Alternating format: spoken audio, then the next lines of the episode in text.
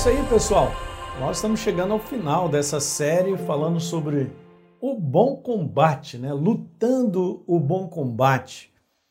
E tantas coisas foram faladas. Se você por um acaso está assistindo esse vídeo aí, eu quero te sugerir para você ir lá atrás e assistir todos os outros sete vídeos que vai te ajudar, porque nós chegamos aqui no finalzinho para falar de alguns pontos que nós devemos considerar sobre essa questão de lutar o bom combate.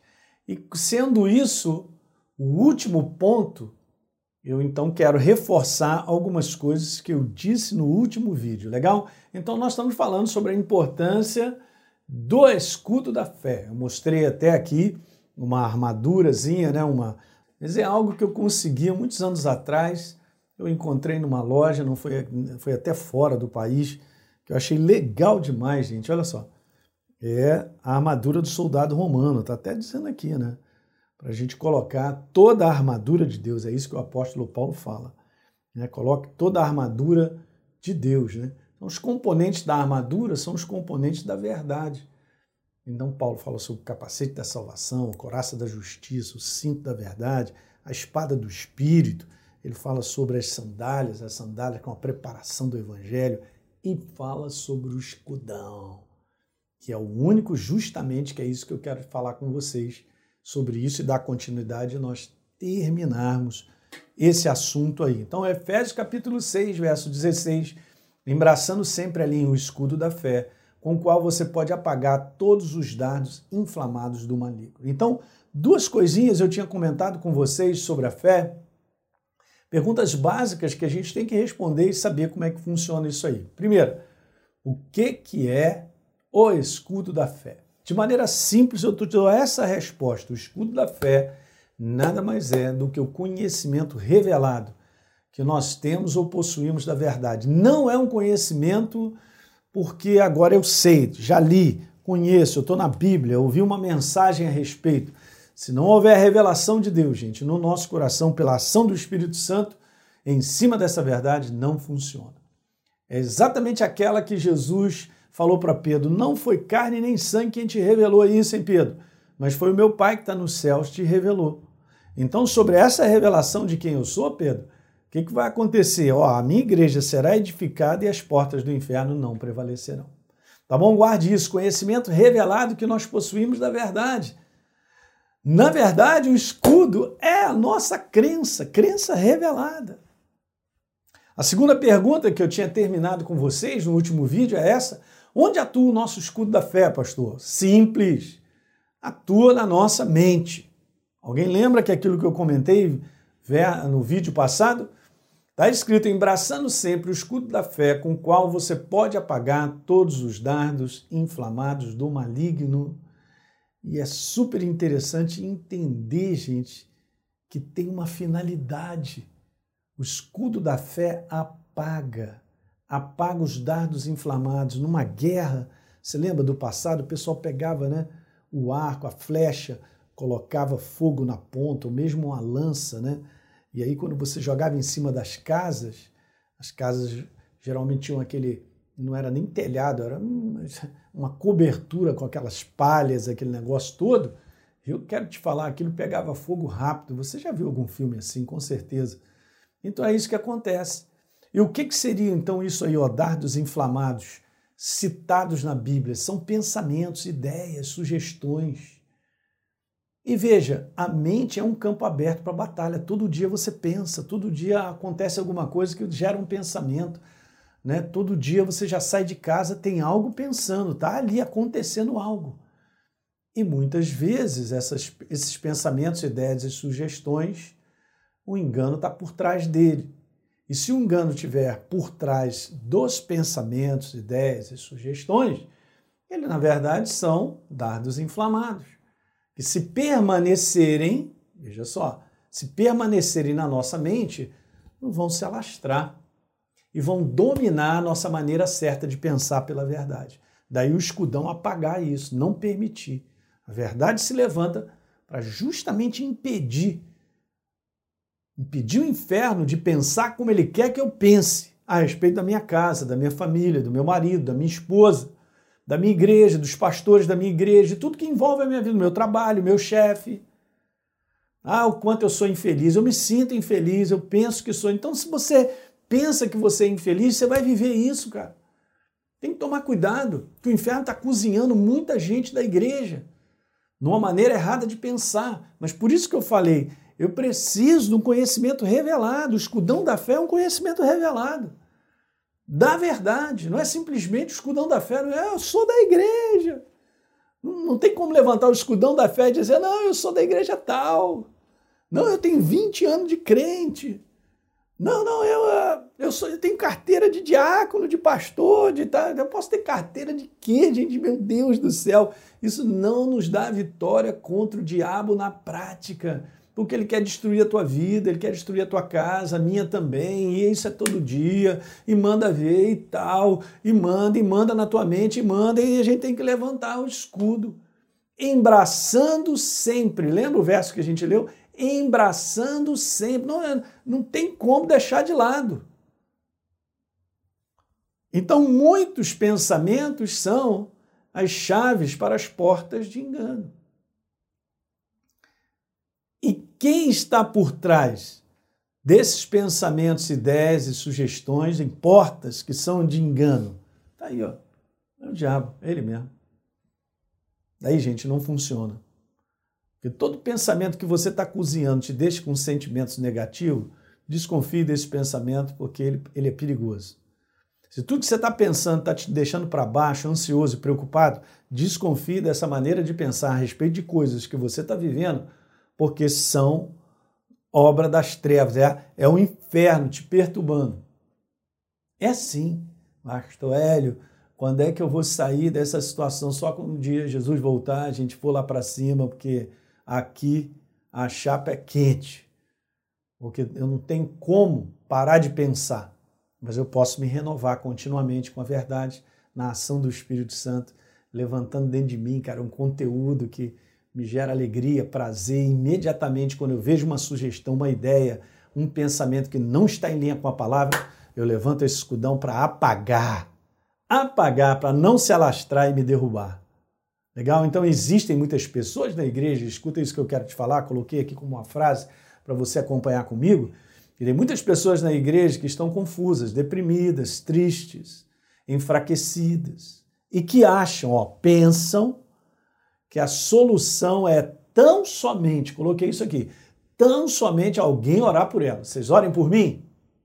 Legal, a gente ora por várias pessoas, estamos sempre orando, a gente tem encontro de oração, de live de oração, a gente ora por situações, visita pessoas, ora, legal.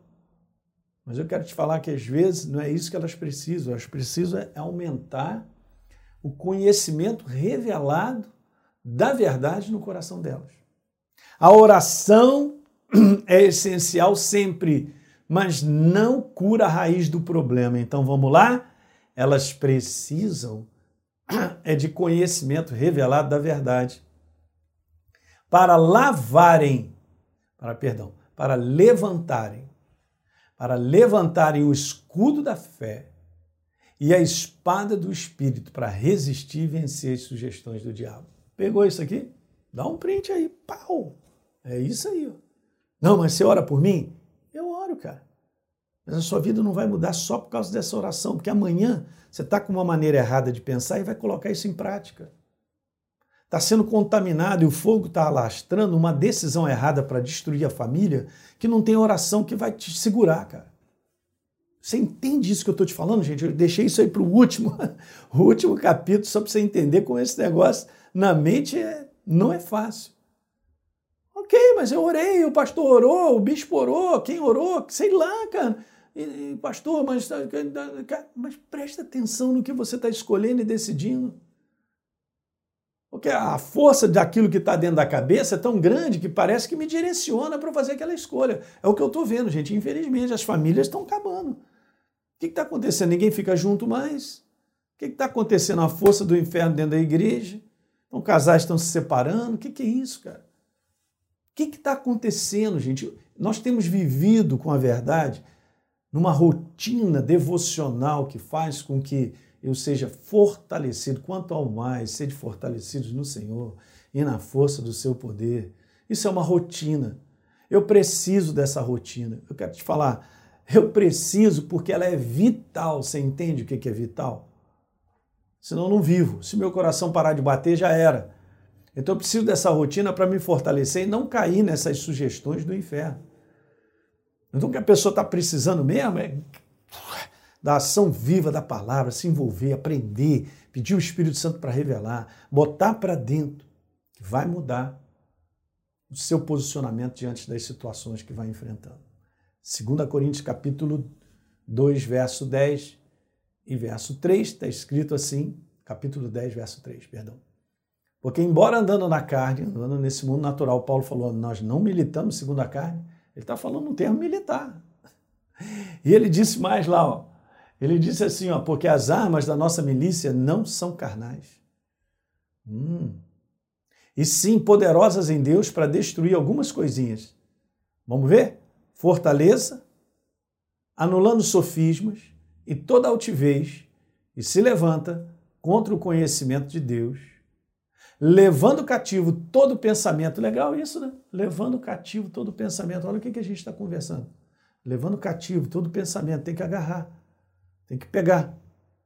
Levando cativo todo pensamento à obediência da obra que Jesus fez na cruz do Calvário. O Cristo, o Messias. Rapidinho eu quero passar isso para você. Fortaleza, o que, que seriam? Argumentos e raciocínios pelos quais a pessoa se vale para fortalecer sua opinião e defender o seu ponto de vista contra alguém, porque é isso que está no original. Olha o que está escrito no original sobre fortaleza. São áreas nas quais nos encontramos presos a uma certa maneira errada de pensar que não gera vida e liberdade. Não gera vida e liberdade. E Paulo falou para destruir fortalezas. Uau! O que, que são sofismas? Para anular sofismas. Sofismas, raciocínios capciosos, feitos com a intenção de enganar, de induzir a pessoa ao erro. É isso aí, sofisma. Então, destruir fortaleza. Vamos militar segundo a verdade para destruir fortaleza, para anular sofismo e para parar com toda soberba, né? Resistência que se levanta pelo menosprezo da verdade. É uma resistência soberba, é uma resistência que se levanta pelo menosprezo da verdade, por menosprezar a verdade. Ok. E levando cativo, pastor? É subjugando a outro domínio, outro controle. Eu tenho que subjugar esses pensamentos que nós acabamos de falar sobre eles, essa maneira de pensar, subjugar a verdade, trazer cativo, trazer cativo, trazer cativo debaixo do controle, do domínio da verdade, não permitir que domine, porque quem domina na tua mente vai direcionar a tua vida. Se você está debaixo do domínio da verdade, então ela direciona a sua vida. Se você está debaixo do domínio do engano, vai direcionar a sua vida. Então, para a gente terminar, se não controlarmos o nosso pensamento com a crença revelada que temos da obra da cruz, sempre perderemos todas as batalhas na mente. Ok? Eu espero ter contribuído demais, cara, para te ajudar, porque eu sei que esse confronto espiritual não é um confronto simplesmente você dizer Satanás sai, demônio sai dessa vida, e sai mesmo. Não tem jeito, mas esse é o domínio mais ridículo, porque você usa a autoridade e manda embora.